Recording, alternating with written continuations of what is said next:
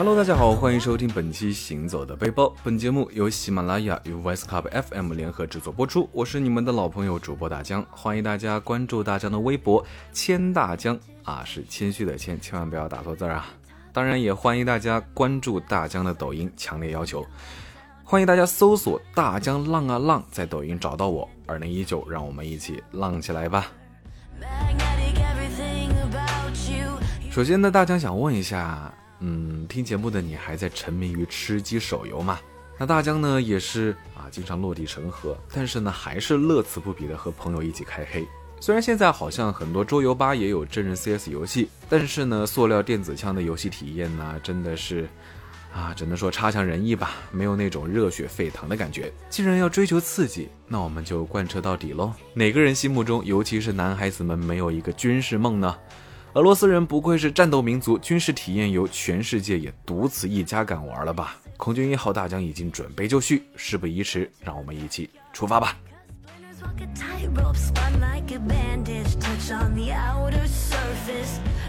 六月的莫斯科天气呢是十分凉爽，阴雨绵绵的。好在呢，房间里还是非常的暖和舒适，稍作休整，第二天早上七点半就集合吃早餐。啊，不过说实话，有种想起学生时代军训的感觉。那早餐呢也是比较丰盛，俄式熏鱼腌肉、俄罗斯红肠、甜点，还有各式的蛋糕布丁。俄罗斯气候常年寒冷，所以人们需要更多的热量，所以呢菜都特别的油，而且口味也挺重的。虽然口感和调味比较粗犷呢，但是贵在分量和用料都非常的实诚。牛奶非常好喝，沙拉呢也都喜欢放很多的黄油，嗯。说实话，不是特别适合大家的口味。那补充维生素呢，还是推荐红菜汤，还有罗宋汤，暖胃又好喝，非常治愈。饱餐一顿呢，吸收了足够的热量，我们就要前往库宾卡坦克博物馆。从来只在屏幕上看到过这些人间兵器，这次终于要近距离的见到真家伙了，激动吧？大江虽然不是专业的军事迷，但是还是玩过一些游戏的。对坦克世界玩家来说呢，肯定是不容错过的。库宾卡坦克博物馆是世界上收藏最丰富、种类最多的坦克博物馆之一。该馆呢拥有两百九十辆坦克实车展品，实车展品啊，一共呢有十一个国家向其赠送展品，从三到五吨的轻型坦克到一百八十吨的超重型坦克是琳琅满目。这里呢，还有从五十七毫米到六百毫米口径不一的四十门自行火炮，三十辆装甲汽车，十辆侦察及通讯用车，还有大量的后勤运输车辆。啊，怎么有一种军训的感觉？同时呢，这里也收藏有一百二十九件苏联时代未投产的装甲兵武器模型。那博物馆的外形呢，就像一排排军营一样，一台接一台各色各样的坦克在里面整齐的排列，看着十分的震撼。俄罗斯方面呢，是对所有的车辆都进行维修，还有重新喷漆涂装，严格按照他们当年的模样进行了维护。现在这些老装备呢，都重新焕发出新的光彩。呃，大疆呢也是都不认识，全靠导游讲解。参观一天下来，感慨人在这些冷酷的战争兵器下面呢，是十分弱小的。身在和平年代，也能通过这些杀气腾腾的铁器，侧面感受到战争的残酷。生命，说实话，在这些兵器下，真的、真的、真的是不堪一击。所以，和平特别的宝贵。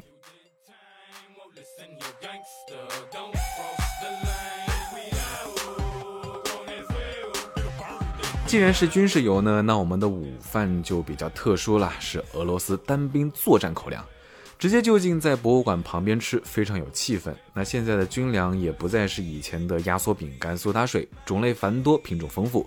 我们国家的解放军炊事班呢，就更不用说了，四个人六十分钟就能准备一百五十人的饭菜，简直是黑科技，有没有？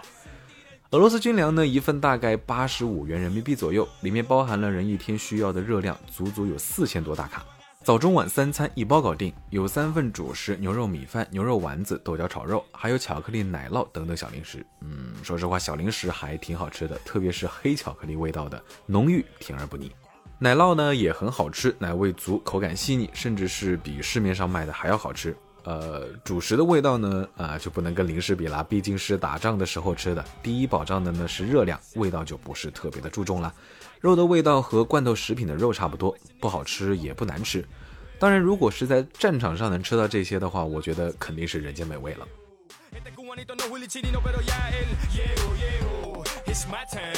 吃过午饭，接下来呢，我们要去的地方就是被称为军事版迪士尼的爱国者军事主题公园。嗯，不得不说，俄罗斯人还是真的特别上午。孩子们呢，从小玩枪、爬坦克，在这里呢都是日常。爱国者公园坐落于俄罗斯库宾卡，距离莫斯科呢只有不到一个小时的车程。俄罗斯国防部呢，在爱国者公园的建设方面，共投入了三点六三五亿美元。仅是公园中心的展览区和墙壁呢，就已经造价一点二七亿，可谓是下了重本，被誉为战斗版迪士尼。所有的俄罗斯军事准备呢，都在其中进行了集中展示，部分准备是进行了实际操作，体验战斗民族的军事情节。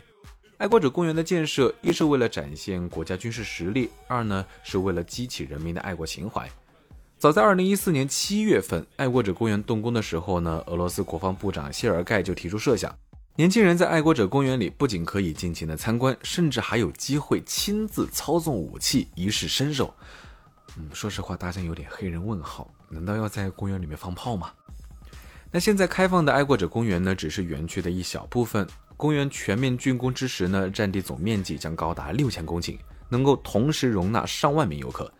届时呢，公园除了各处景点之外，还会配备有酒店、饭店、会议室等基本设施。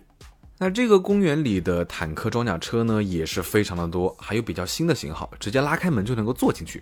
那大家呢也是怀着激动的心情坐进了一辆不知型号的装甲车。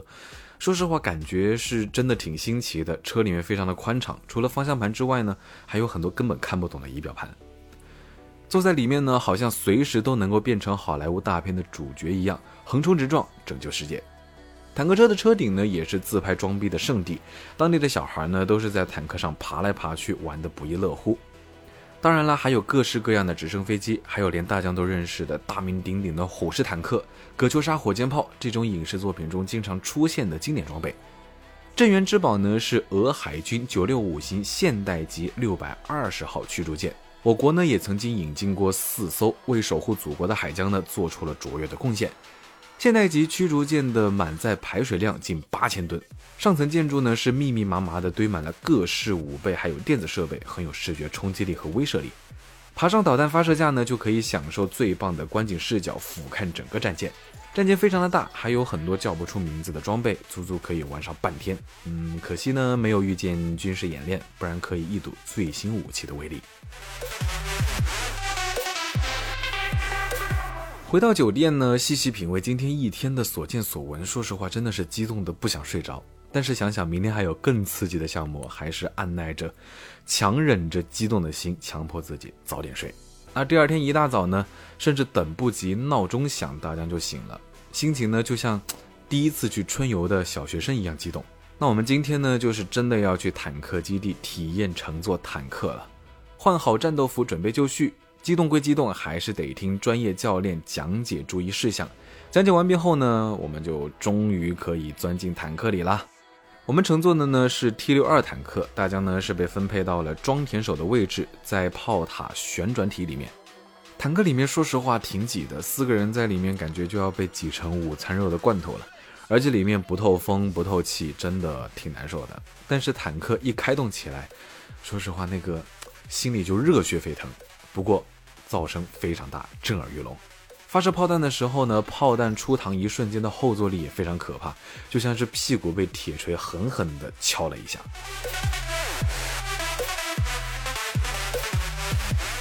体验完坦克，从坦克上下来，说实话人还在发懵。但是我们接下来呢就要去射击场，啊，大疆这个是第一次见真枪啊，啊，说实话心里还挺害怕的，特别怕走火。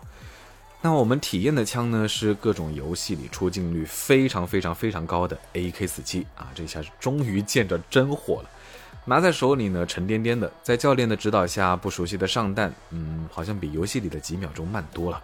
扣动扳机，嘣的一声射出去呢，啊，说实话，感觉后坐力都要把手臂弄得给脱臼了，心脏也是跟着狠狠地震了一下。只开了五枪下来呢，就虎口发麻，手臂就像要断了一样。这一趟体验下来呢，是整个人都麻了，哎，看来大家还是平时得啊多加强锻炼。那接下来呢，本来还有军事拉练，都是什么啊爬泥坑、过沼泽，嗯，说实话，大家真的不行，赶快跑路。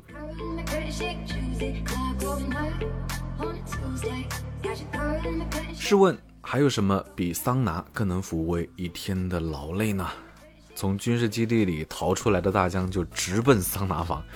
俄式桑拿呢，都是尖顶小木屋，看起来特别有童话的感觉，挺可爱的。那一进更衣室呢，就热得像夏天一样。打开通向冲洗室的木门，里面摆放整齐的各种盆啊、瓢啊，还有几个盛满水的木桶。一桶温水从头到脚浇下来，全身的寒意都被驱散了。那么接下来呢，就是正式的进入桑拿房，拿上毡帽戴在头上，保护头发和耳朵。感觉呢，还得手拿一瓶伏特加入乡随俗啊。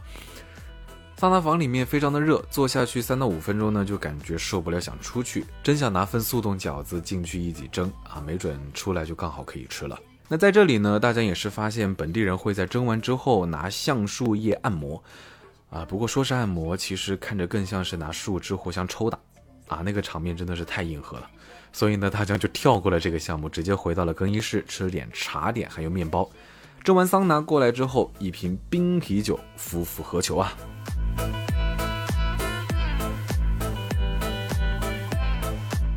这次的俄罗斯之旅过后呢，大家也是在家里休养生息了好多天才缓过劲来。真实的军事体验后，觉得和平真的是活着真好。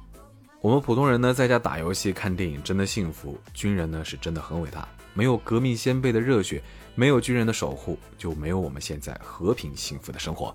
好了，本期行走的背包到这里呢就要告一段落啦。我是大江，欢迎大家关注我的微博“钱大江”，谦虚的谦。强烈要求大家关注大江的抖音，在抖音搜索“大江浪啊浪”，二零一九，让我们一起浪起来。我们下期节目再见，拜了个拜。